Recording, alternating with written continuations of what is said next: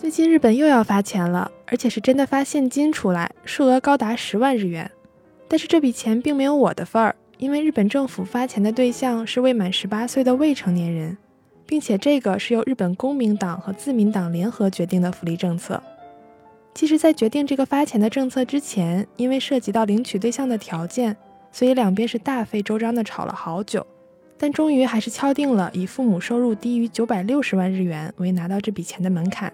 不过，这个政策看起来对于育儿家庭来说很友好，并且也是两个政党深思熟虑之后的结果。但政策刚敲定，钱还没有开始发，日本民众间就爆发了相当多的反对声音，甚至有政府内部的人也开始表达了不满。嗨，大家好，这里是旅日，我是 Tina，我是反正也拿不到这波补助金的 Tina。说到日本政府给民众发钱这件事儿，其实也干了不只是第一次了。在新冠病毒疫情刚开始的第一年，当时政府就给在日本居住的每个人发了十五万日元，相当于九千块钱人民币。虽然拿到钱之后的老百姓们很开心，但是有不少经济学相关的专家，甚至政府官员都站出来表示说，这笔钱发的毫无意义。虽然面上看上去是拉动了一波内需，但是长久看来，这笔预算花的实在是草率，还不如补贴给制药厂去研发抗击新冠病毒的疫苗或者药物呢。之后这两年多的反反复复的疫情中，人们快速花完了第一笔钱，就开始盘算着什么时候能够再来一次。而这次给十八岁以下人群发放的十万日元，就是第二轮撒钱了。不过和很多翘首以盼的人所想的不同，这回的钱可能自己恐怕是拿不到了。而这样一来，反对的声音马上就响了起来，什么政府的懒政啊、撒钱想拉拢民心啊之类的言论层出不穷。在这其中，主要的反对点。就来源于税金使用的不平等。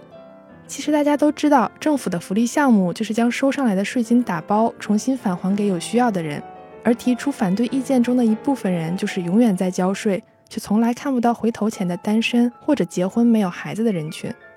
其中就有日本在野党的议员表示说，这样的政策完全帮不到那些年收入一百万左右的单身贫困人士。如果想要应对贫困的话，就不应该在家庭形态上设限。咱们这里需要说明一下哈，因为日本的生活成本比较高，在很多地区年收入一百万，相当于月收入五千人民币左右，确实是很难活下去。除此之外，争论的另一个重点就在于有需要的人是谁。很多人质疑年收入九百六十万，相当于人民币五十七万的这个标准是不是过高了？这部分人真的需要这十万日元的补助来救急吗？也有政府官员站出来说。如果按照这种限制方式排除在领取对象外的只有百分之十的人，那和面向全部育儿家庭发放也没有什么区别了。换句话说，在政策上，日本政府又玩了一把一刀切。其实，此次补助的收入限制是参考了一个现有的叫做儿童津贴的福利制度，这样借助已有的制度，能够更快速高效地发放补助金。但值得注意的是，这一次一次性补助金的九百六十万收入限制，指的并不是家庭收入，而是只要夫妻间收入更高的一方年收入低于九百六十万的话，就有资格领取补助金。这就造成了夫妻年收入都是九百五十万，家庭年收入是一千九百万的家庭可以领到钱，但妻子是家庭主妇，而丈夫的收入是九百七十万的家庭反而不能。对于这一点，民众不满的声音非常强烈。如果细想起来，包括目前对象的生活地区啊、家中孩子的数量啊等等这些，其实对于生活费用的影响都非常大。但很明显，日本政府这波撒钱并没有考虑到这些。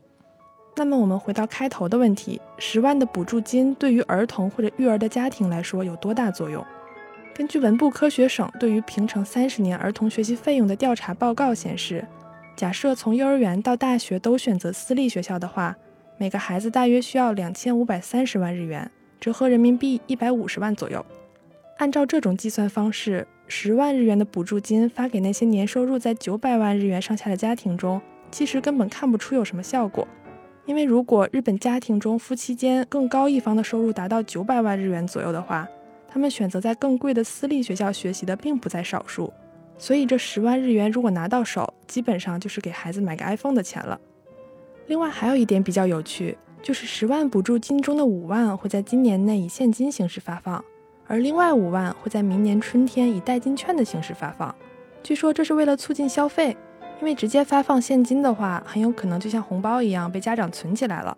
而同时，政府还希望在明年春天开学季发放这些代金券，使他们真正被用在孩子们的身上，尤其是开学准备上。所以看来买 iPhone 还是不容易的。那么这个看上去有些笨的政策是怎么来的呢？其实这次的福利政策是公民党为了实现自己在选举时许下的诺言，由他牵头并联合了自民党决定的。相比于公民党的各种积极来说，执政的自民党显得更谨慎保守一些。毕竟这个点子不是自己出的，但是责任可是要一块担啊。